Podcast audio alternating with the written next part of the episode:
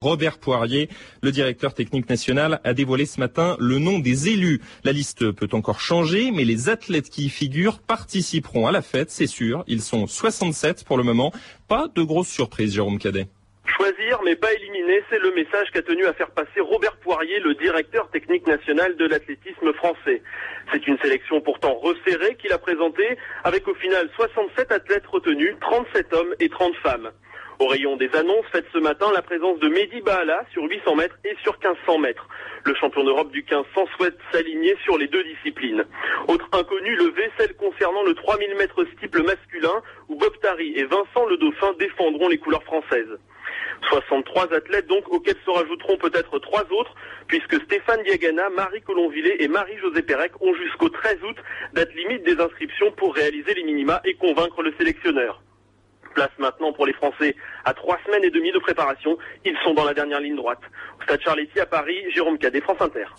En football, Zidane raccrochera bien les crampons en 2005. Le meneur de jeu français a confirmé ce matin qu'il arrêterait sa carrière à la fin de son contrat avec le Real Madrid. Du coup, pas de mondial 2006 pour Zizou. Le prochain rendez-vous avec les infos, c'est à 14h. C'était le journal de Franck Matevon. France Inter, il est 13h32 minutes. Les prévisions de Joël Collado de Météo France. La météo avec Daikin, climatisation et chauffage pour le résidentiel, le tertiaire et l'industrie. Du vent dans la basse vallée du Rhône et sur le Roussillon. Cet après-midi, si le vent s'atténue nettement sur l'ensemble du département du Var, dans le couloir rhodanien, sur les Pyrénées-Orientales et l'Aude, Mistral et Tramontane continueront à souffler. Les rafales voisines de 70 km heure sur la région de Perpignan approcheront 80 km heure en pointe en Avignon, en Arles, à Marseille. En soirée, ce vent de nord-nord-ouest aura tendance à mollir. Ailleurs, le vent généralement plus modéré, orienté à l'ouest, s'accompagnera d'un temps partagé entre nuages-soleil. Du sud-ouest aux Alpes aux régions de l'Est, cet après-midi, le soleil l'emportera, il fera beau. En allant vers la Manche, la pointe de la Bretagne, les Pays de la Loire et Charente, les nuages s'imposeront, entrecoupés de timides éclaircies du Morbihan à la Vendée. Ces nuages porteurs d'un peu de pluie sur le nord de la Bretagne, sur le Cotentin, remplaceront sur le nord, le bassin parisien, le centre, les éclaircies matinales. La nuit prochaine, ces petites pluies atteindront l'île de France. Quant aux températures, le plus souvent comprises cet après-midi entre 24 et 27 degrés à l'intérieur du pays, de 22 degrés près de la Manche, elles atteindront 32, 33 degrés sur le midi. Demain, autour de la Méditerranée, le vent s'essoufflera. Des averses ponctuées de coups de tonnerre traverseront les régions du nord et du nord-est. Vous écoutez France Inter et à 13h30, bientôt 34 minutes, on retrouve Patrice Gélinet dans une nouvelle diffusion de 2000 ans d'histoire. Bonjour, aujourd'hui avec Pierre Vidal-Naquet, les premiers poèmes connus de l'histoire, l'Iliade et l'Odyssée.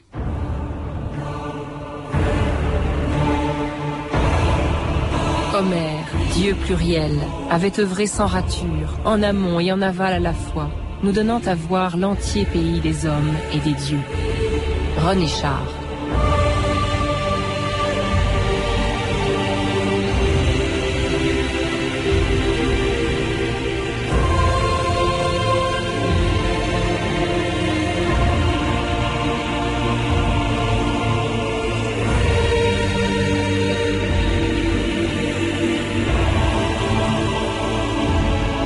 Ans d'histoire.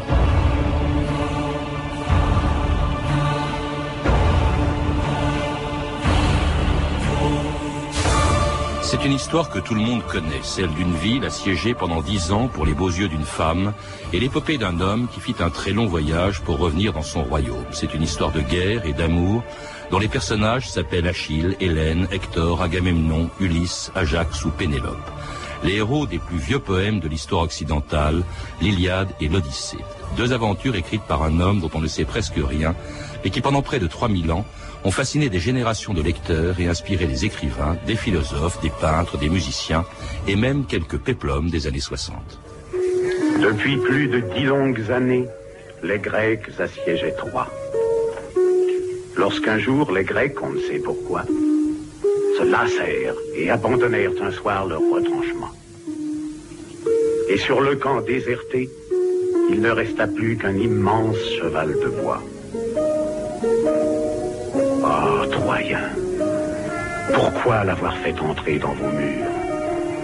Oh, Troyens, ne saviez-vous donc pas que dans ce ventre sans entrailles, Ulysse, l'astucieuse Ulysse, préparait votre défaite? Les dieux avaient abandonné Troie à son destin. Dans les murs de la citadelle retentirent les cris du massacre. Les soldats de Troie, encore ivres de leur victoire, furent sans défense. Et grand fut le carnage. Pierre Vidal-Naquet, bonjour. Bonjour. Alors on vous entend si souvent intervenir dans des débats sur les droits de l'homme, sur la guerre d'Algérie ou sur la Shoah qu'on oublie souvent que vous êtes aussi et surtout un historien, spécialiste de l'Antiquité grecque et lecteur depuis toujours de, de l'Iliade et de l'Odyssée. Dans un livre qui vient d'être publié chez Perrin, Le Monde d'Homère, vous dites même que c'est un peu dans la légende de Troie que vous avez découvert enfant la Grèce. Oui, c'est-à-dire que quand j'étais gosse, j'ai lu comme tout le monde les contes tirés de l'Iliade et de l'Odyssée parus euh, euh, chez, dans la collection Contes et légendes. Et puis ma grand-mère m'a offert l'Iliade. Et j'ai d'abord cru qu'elle s'était moquée de moi, car je pensais que l'Iliade se terminait par la prise de Troie et l'histoire du cheval de Troie. Or, elle se termine par c'est ainsi que furent les funérailles euh, d'Hector, dompteur de cavale. Euh, en réalité, euh, l'Iliade ne nous raconte que quelques semaines euh, de la guerre de Troie, La du siège de de Troie. Non, pas la fin, justement. Euh, la mort d'Hector, la colère d'Achille et la mort d'Hector. Et c'est dans l'Odyssée que l'on raconte comment euh, Troie fut capturée, et ensuite, euh, bien sûr, euh, partout ailleurs, notamment dans l'Énéide. Alors, ce sont des poèmes hein, écrits par un auteur dont on ignore presque tout. Euh, Est-ce qu'on peut dire qui était Homère, où il est né, à quelle époque? Franchement, non.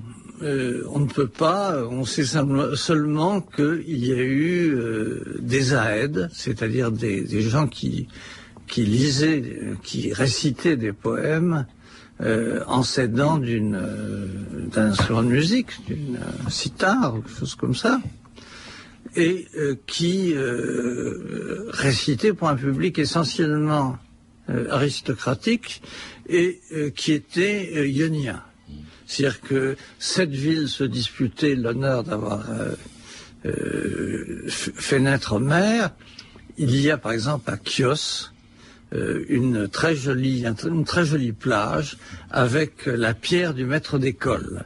Et le maître d'école, c'est censé être Homère, euh, expliquant aux enfants, euh, leur racontant l'Iliade et l'Odyssée. Alors on sait euh, qu'il a vécu, vous le dites, euh, au 9e ou au 8e siècle C'est ça. avant notre ère, qu'il était donc poète et pas un historien ou, ou- ou un romancier, qu'il était aveugle aussi. Hein, c'est important. Oui. souvent qu'un aveugle voit des choses que les êtres qui voient bien ne C'est voient pas. ça. C'est, c'est, euh, on a même en Yougoslavie, dans l'ancienne Yougoslavie, on a trouvé au XXe siècle un équivalent d'Homère qui récitait des poèmes et qui, par chance, était aveugle. Euh, l'idée que la voix puisse et la poésie puissent se développer alors que la vue euh, n'existe pas euh, est une chose assez courante. Alors Homère, on ne sait pas grand-chose sur lui, on sait qu'il a existé, on s'est longtemps demandé aussi si euh, la guerre de Troie avait eu lieu, et si même si la ville de Troie avait existé. Je crois qu'on a découvert Troie, euh, Pierre Vidal-Naquet, qu'à la fin du 19e siècle, c'est un, un Un peu commerçant allemand. un commerçant allemand qui s'appelait Heinrich Schliemann, euh, aux environs de 1860-70, qui a découvert, euh, parce qu'il euh, y, avait toujours eu une tradition liant euh, Troyes euh, au site d'Issarlik, qui était le site de la cité grecque d'Ilion. Et euh, Schliemann était persuadé que sous Ilion, il y avait la Troie antique. Et euh, il a gratté, euh, gratté, et puis un jour il a trouvé de magnifiques bijoux. Il en a paré sa femme, qui était grecque. Ce qu'on appelle le trésor de Priam. C'est ce qu'on appelle le trésor de Priam, qui a été euh, longtemps à Berlin, qui a été ensuite à Moscou, et qui retournait, je crois, récemment euh, à Berlin. Il a paré sa femme, et euh, il a eu euh, deux enfants, dont l'une s'appelait euh, Andromaque. Alors Priam, c'était donc le roi d'une ville, de Troie, euh, assiégée à cause de l'enlèvement d'une grecque par un Troyen. C'est c'est le thème d'une partie de, de, de l'Iliade, euh, qui a inspiré vraiment énormément d'écrivains euh, depuis toujours. Cette, depuis toujours, depuis, depuis Homère euh, jusqu'à euh, Chateaubriand et au-delà. Puisque les martyrs de Chateaubriand euh, mettent en scène une prêtresse euh, d'Homère, du culte d'Homère. Et bien au-delà, jusqu'à Joyce, euh, par exemple, avec l'Ulysse de Joyce. Puis elle a inspiré aussi, il faut le rappeler, Pierre Vidal Naquet, des peintres et puis même des musiciens comme cet opéra de Berlioz, Les Troyens.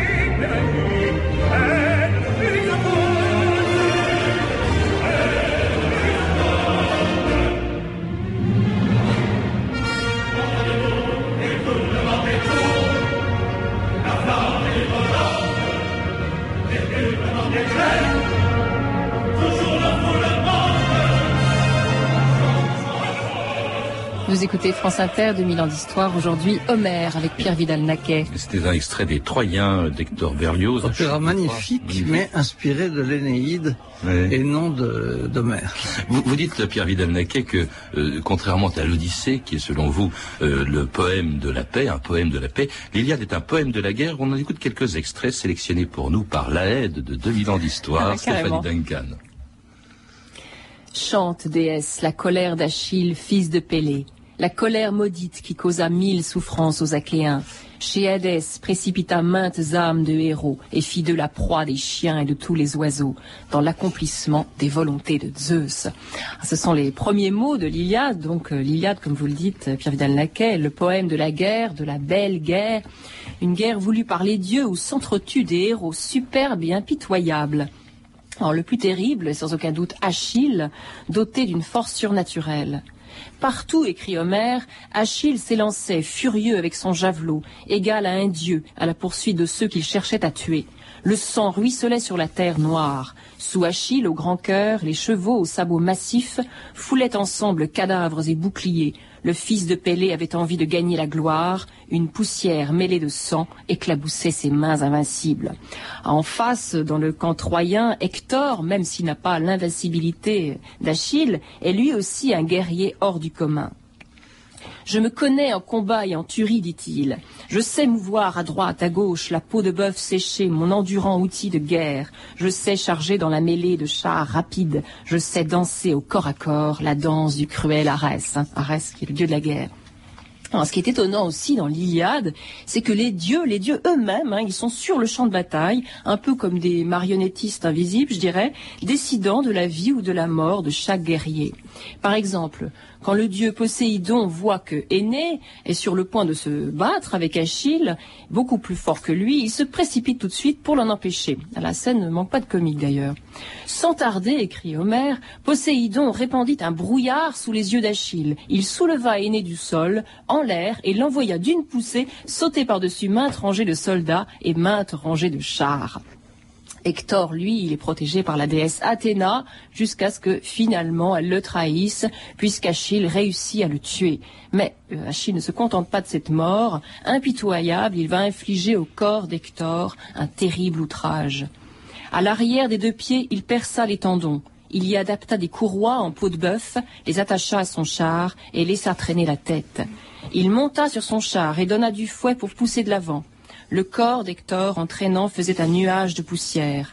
Et toutes gisaient dans la poussière, la tête auparavant pleine de grâce que Zeus avait livrée à ses ennemis. C'est très violent, euh, Pierre vidal bah oui, c'est, comme disait Simone Veil, euh, c'est le poème de la force. Mhm. C'est un texte d'une violence absolument inouïe même si Athéna n'a jamais protégé euh, Hector, Hector est protégé par Zeus, mais pas par Athéna qui. J'ai cru lire ça, mais bon.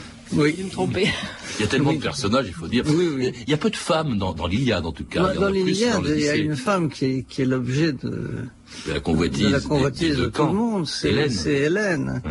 Euh, Il y, a le il y a les fameux vers de Ronsard, n'est-ce pas? Il ne faut s'ébahir, disaient ces bons vieillards, euh, qui, euh, si nous nous sommes battus pour cette euh, pour cette créature absolument sublime, et puis il y a Briséis, euh, la, compagne d'Achille, mais dans l'ensemble, il n'y a de véritables femmes, de femmes épouses que du côté troyen. Les Troyens dans cette affaire, ils sont les urbains et les, civilisés face à des Grecs qui sont relativement euh, cruels et, et sauvages. Vous dites même que si Homère les fait perdre, les Troyens, ils penchaient plutôt de leur côté. Hein. Bah, c'est l'impression qu'on a. C'est l'impression qu'on a. Euh, Dans les images, ce n'est pas vrai, car les images euh, des Grecs, euh, les images collectives sont plus ordonnées que les images des Troyens. Mais enfin, Homère a une sorte de, de tendresse pour les Troyens euh, qui éclate, par exemple, dans la fameuse scène où euh, Andromaque et Hector, avec le bébé Astyanax, rient euh, euh, au milieu des larmes. Dacruon Gilasassa, c'est absolument sublime. Puis il y a des dieux, parce qu'il y a des femmes, il y a Athéna, mais il y a des dieux euh, aussi, enfin comme Athéna, et qui prennent parti. C'est quand même marrant Ah, parce les qu'ils dieux ils prennent peuvent, parti, ils peuvent ils se- perdre, ils prennent des risques. Ils se là. battent, ils se battent entre eux éventuellement. Euh, Diomède blesse la déesse Aphrodite et on la renvoie, on la renvoie chez sur l'Olympe. Alors c'est naturellement chaque euh, chaque dieu a son son camp. Son favori, ses favoris. Et alors, ce qui est étonnant, c'est que au fond, le sort des dieux, même s'ils sont immortels, n'est pas forcément envié par les hommes.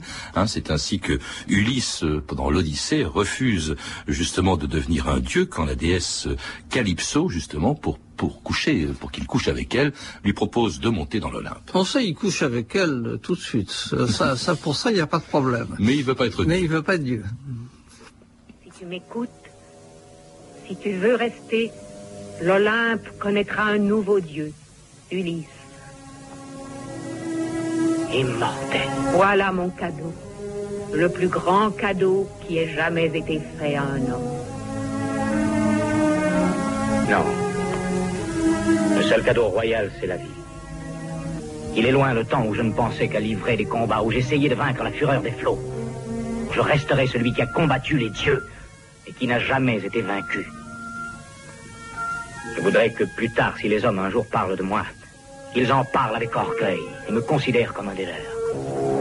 Alors c'est Kirk Douglas dans une adaptation très libre de, de l'Odyssée. Euh, qui- euh, Kirk Douglas, donc enfin plutôt Ulysse, qui ne veut pas se battre. C'est pour ça que vous dites, euh, Pierre Vidal-Naquet, qu'au fond c'est le poème de la paix, l'Odyssée, Oui, le par rapport à l'Iliade, euh, bien sûr, on se bat dans l'Odyssée. Mais par rapport à l'Iliade, l'Odyssée, c'est le poème de la paix et c'est le poème des femmes. Euh, c'est pas, c'est dans l'Odyssée que, que nous avons Nausicaa, c'est dans l'Odyssée que nous avons Pénélope, euh, c'est dans l'Odyssée que, que passe la tendresse féminine, tant de tendresse féminine qu'on a cru parfois que l'Odyssée était l'œuvre d'une femme. C'est le fameux écrivain anglais Samuel Butler, à l'époque victorienne, euh, qui a soulevé cette question de, euh, dans un, un article qui s'appelle L'auteur au féminin euh, de l'Odyssée, et qui a soupçonné même Nausicaa euh, d'être l'auteur de l'Odyssée. Est-ce qu'on peut savoir, parce qu'on a recherché, on l'a dit, euh, la ville de Troie pendant des siècles, on, On l'a trouvée. découverte, est-ce qu'on peut savoir par où est passé Ulysse? Est-ce qu'on sait quel, à quel lieu il est passé? Écoutez, à mon avis, euh, la recherche géographique euh, concernant euh, les voyages d'Ulysse, qui a été, qui a marqué par exemple la vie euh, d'un homme comme Victor Bérard, qui a été sénateur et homme politique français, et qui a aussi traduit l'Odyssée. Il a cherché chaque recoin du passage d'Ulysse. En réalité, c'est tout ça est de la, de la haute fantaisie. Ulysse, dès qu'il passe le cap Malais, c'est-à-dire l'extrême sud de la Grèce, entre dans le pays des fables. Et les lotophages, les cyclopes, tout cela ne correspond pas à des lieux géographiques. les lotophages, c'est ceux qui mangeaient des fleurs de lotus, mais on dit justement que c'était de gerba. On a dit que c'était de gerba, mais enfin tout ça est une, tout ça est une, une plaisanterie savante, mais une plaisanterie. Alors à la fin, quand il arrive chez les Phéaciens, on commence à se rapprocher euh, de la géographie et l'identification entre la Phéacie et l'île de Corfou est une euh, identification ancienne. Et puis alors Ithaque, bien entendu, est une réalité, tellement une réalité qu'on se bat aujourd'hui pour savoir si c'est Ithaque ou euh, les, une île voisine. Céphalonie, je crois. Céphalonie, oui. oui. les céphaloniotes sont absolument persuadés que c'est eux qui sont la vraie Italie. On, se bat vraiment hein, pour, euh, pour, pour être, euh, d'abord pour le lieu où est né euh, Homère, maintenant pour savoir où se trouvent effectivement les villes par où Ulysse a pu passer. C'est assez extraordinaire cet ah, engouement. Oui, mais il y a, le, le merveilleuse histoire de de Napoléon, quand il était encore que Bonaparte, débarquant à euh, Corfou et accueilli par euh, une foule et par euh, l'archipope qui lui dit voici un livre qui vous dira quel grand pays nous avons été et ce livre c'était l'Odyssée. À partir de quand est-ce qu'il était d'abord très lu à son époque Pierre Villanec et Homère vous savez, parce qu'il n'y a pas beaucoup de, romans, je suppose, ou de poèmes à l'époque, si Non, nous n'avons pas de poème antérieur à l'Iliade. Il a-t-il lu Je n'en sais rien, mais nous n'en avons pas euh, d'antérieur. Et par conséquent, l'Iliade est la première œuvre de, de, de, l'Occident. Quant à l'Odyssée, c'est la première œuvre littéraire. C'est-à-dire que l'Odyssée est une lecture de l'Iliade, ça qui est tout à fait frappant. Alors, les gens se divisent, hein, de même qu'il y a des, rougistes et des chartreux de euh, Stendhal, euh, il, y a des, il, y a, des partisans de l'Iliade et des partisans de l'Odyssée. Moi, j'oscille entre les deux. Euh, chaque fois que je lis l'un, je, le trouve encore supérieur à l'autre. Mmh. Ce qui est sûr, c'est que l'Odyssée a été écrit ou récité plutôt par quelqu'un qui connaissait l'Iliade par cœur. Mmh. Ce qu'il c'est qu'on les lit encore. Comment se fait-il, Pierre Vidal-Naquet, que des récits comme l'Iliade et l'Odyssée, qui parlent de Dieu auxquels plus personne ne croit, de guerres qui n'ont peut-être pas eu lieu, comment se fait-il que ces livres nous passionnent encore aujourd'hui, 3000 ans après, ou un peu plus de, un peu moins de 3000 ans après? Bah parce que, comme disait, euh, Marie-Joseph Chénier, 3000 ans ont passé sur la cendre d'Homère, et depuis 3000 ans, Homère respecté et jeune encore de gloire et d'immortalité. Euh, c'est l'éternelle jeunesse, c'est ça qui est extraordinaire. Et puis il y a tout ce qui s'est accroché. Il y a la littérature grecque, mais il y a aussi la littérature médiévale. Euh, on ne peut pas euh, comprendre la littérature médiévale ni au XVIIe siècle, ni la littérature Andromaque, par exemple, de, de Racine, ni Chénier on ne peut pas comprendre tout cela euh, sans se référer à ce point de départ homérique. Et peut-être aussi, Pierre vidal parce que ces poèmes posent encore des questions que les hommes se sont toujours posées, comme la vie et la mort. Écoutez encore cet extrait de film, une scène dont vous parlez dans votre livre, Pierre vidal le moment où dans l'Odyssée, Ulysse retrouve ses compagnons de, guerre, de la guerre de Troie au royaume des morts. Agamemnon, Ajax, Achille tous mes compagnons morts. Achille, dont le visage était sombre et triste. Mais quel autre visage peut avoir celui qui attend la mort? Tu devais l'attendre avec courage. Achille ne peut être que comblé d'honneur, comme un prince, comme un héros. Épargne-moi au moins des consolations, Ulysse. Je préférerais être un esclave éloigné de sa patrie, plutôt que d'être un héros au royaume des ombres. C'est un beau dialogue, Pierre Villanquet. Cette fois-ci, il est assez fidèle à ce que, à ce qui est écrit dans, dans l'Odyssée, le, le, choix au fond que fait euh, Ulysse entre être esclave euh, euh, vivant plutôt qu'un héros mort comme Achille. Oui, oui, c'est assez fidèle, sauf que le mot d'esclave n'est pas tout à fait euh, propre. C'est le dernier degré de l'échelle des hommes libres. Mmh.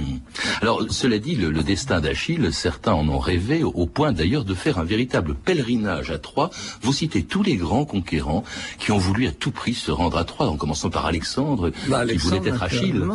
Mais aussi Alexandre voulait être Achille, euh, mais euh, euh, tous les grands Romains sont allés aussi sur le, sur le tombeau d'Achille, c'est euh, César lui-même, et euh, plus près de nous, Mahomet II, euh, le conquérant de Constantinople, euh, qui, euh, allant voir euh, le tombeau d'Achille, a dit mais c'est très bien. De, euh, les trois des Grecs ont eu de la chance d'avoir Homère pour raconter leur histoire, mais nous qui sommes des Asiatiques, nous devons pencher du côté des Troyens. Mhm. Oui, parce que je crois que, euh, contrairement à Homère, qui considérait que les deux étaient des, des Grecs, on- les, les Grecs ont souvent dit que les Troyens étaient des barbares. Euh, les Troyens se sont barbarisés. Ça a été surtout l'œuvre des tragiques euh, au cours du 6e, 5e siècle. Mais euh, il y avait un culte euh, d'Hector euh, à Thèbes et euh, une inscription en l'honneur des Priamides à Thasos. À quoi ont servi l'Iliade et l'Odyssée? Vous vous rappelez par exemple que euh, ils ont inspiré beaucoup d'autres légendes après la légende d'Ossian par exemple et que les, royaumes le royaume de France par exemple ou tout simplement l'empire romain euh, se sont cherchés des origines troyennes. Oui, le- les, les Cé- Césars étaient censés descendre de, de Vénus, c'est-à-dire d'Aphrodite, euh, mais les rois de France euh, se considéraient comme descendants des Troyens. Et pas que les rois de France, euh, Brutus, fondateur légendaire de, de l'Angleterre, euh, était censé être lui aussi un descendant d'Hector. Alors il y a toute une littérature aussi, on l'a évoqué, hein, euh, Giraudoux, la guerre de Troie n'aura pas lieu, ça c'est bien bien plus près de nous, euh, le Ulysse de, de James Joyce. Oui, c'est le grand chef-d'œuvre, euh, modelé sur l'Odyssée, et c'est un immense chef-d'œuvre.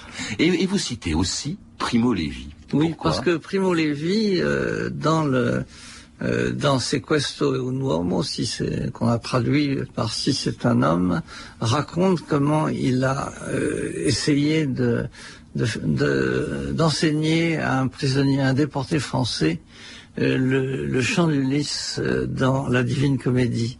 C'est le moment où euh, Dante rencontre Ulysse aux enfers et qu'Ulysse lui raconte comment, en cherchant, euh, n'allant toujours naviguer, il a sombré et les flots se refermèrent sur lui.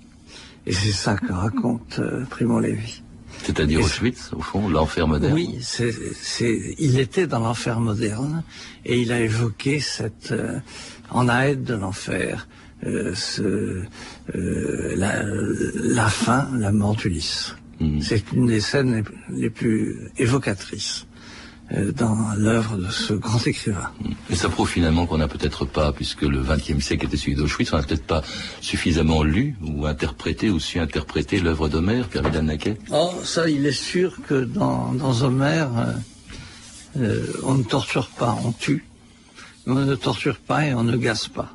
Merci Pierre Vidal-Naquet. Je rappelle que vous êtes l'auteur de deux livres, entre autres Le Monde d'Homère, publié chez Perrin, ainsi que Fragments sur l'art antique, une série d'articles sur l'art grec, publié chez Agnès Viennot. Et puis pour ceux qui veulent découvrir ou redécouvrir l'œuvre de Homère, ils peuvent se procurer l'Iliade que vous avez préfacée et l'Odyssée chez Gallimard dans la collection Folio. À également Archéologue sur les pas d'Homère de Olga Polychronopoulou, publié chez Noésis, ainsi qu'un livre de Jacques Lacarrière, Au cœur des mythologies, paru chez Gallimard dans la collection Folio. Enfin, on peut lire une biographie d'Homère, écrite par Pierre Carlier et éditée chez Fayard. Vous avez pu ent- entendre un extrait de Ulysse avec Kirk Douglas et Sylvana Mangano, un film réalisé par Mario Camerini et diffusé par Virgin Video. Vous pouvez retrouver tous ces renseignements en contactant le service des relations avec les auditeurs au 0892 68 10 33, 34 centimes d'euros la minute ou consulter le site de notre émission sur franceinter.com. C'était 2000 ans d'histoire, la technique Michel Thomas et Antoine Viossa, documentation Violaine Ballet et Virginie Bloch-Lenné, revue de texte Stéphanie Duncan, une réalisation de Anne Kobilac. Une émission de Patrice Gélinet. Cette émission avait déjà été diffusée le 23 octobre 2002. Demain, dans 2000 ans d'histoire, Ramsès II. Et juste après les informations, vous retrouvez Vali, c'est comme à la radio. France Inter, il est précisément 14 heures.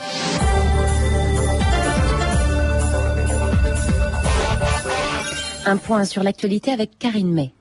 Un début de soulagement dans le massif des morts. L'incendie qui a pris naissance hier et parcouru près de 8000 hectares a été déclaré sous contrôle. C'est dans ce massif du Var que quatre touristes avaient trouvé la mort hier soir. Deux Britanniques, un Polonais et une Néerlandaise ont été retrouvés carbonisés. 10 000 hectares détruits et 30 maisons brûlées par les flammes. Un seul foyer subsiste actuellement à la Motte, près de Draguignan. 1700 pompiers restent mobilisés pour l'instant. Le feu était parti à hauteur de Vidauban. 30 départs de feu avaient été attisé par un Mistral soufflant à plus de 60 km heure. Une première sanction vient de tomber pour un pyromane de l'Aude. 18 mois de prison ferme, dont 6 avec sursis pour un ouvrier agricole de Narbonne. L'homme de 41 ans avait provoqué volontairement 6 départs d'incendie qui avaient causé peu de dégâts. Le tribunal a également prononcé 2 ans de mise à l'épreuve et 3 ans de privation de droits civiques. La lutte contre le feu est également terminée en Corse, mais l'homme qui avait gravement brûlé dans l'incendie déclaré près du hameau de Suarton est décédé ce matin à l'hôpital d'Ajaccio, âgé de 49 ans. Il avait été brûlé par un retour de flammes alors qu'il défendait sa maison. Les flammes ont parcouru là-bas 450 hectares de maquis. En revanche, près de Grenoble, dans l'Isère, le feu continue de ravager la forêt et les broussailles à Saint-Martin-le-Vinou. Une cinquantaine d'hectares ont déjà été détruits. Au total, dans l'Hexagone, 30 000 hectares ont été détruits depuis le début de l'été, un record pour cette fin du mois de juillet depuis 1976, selon des chiffres de la sécurité civile. Le président Jacques Chirac et le ministre de l'Intérieur ont dénoncé le comportement des pyromanes, qu'ils qualifient de criminels. Nous ferons sans pitié euh, justice par rapport à ceux qui déclenchent des feux, y compris par imprudence, a déclaré Nicolas Sarkozy en ajoutant que la situation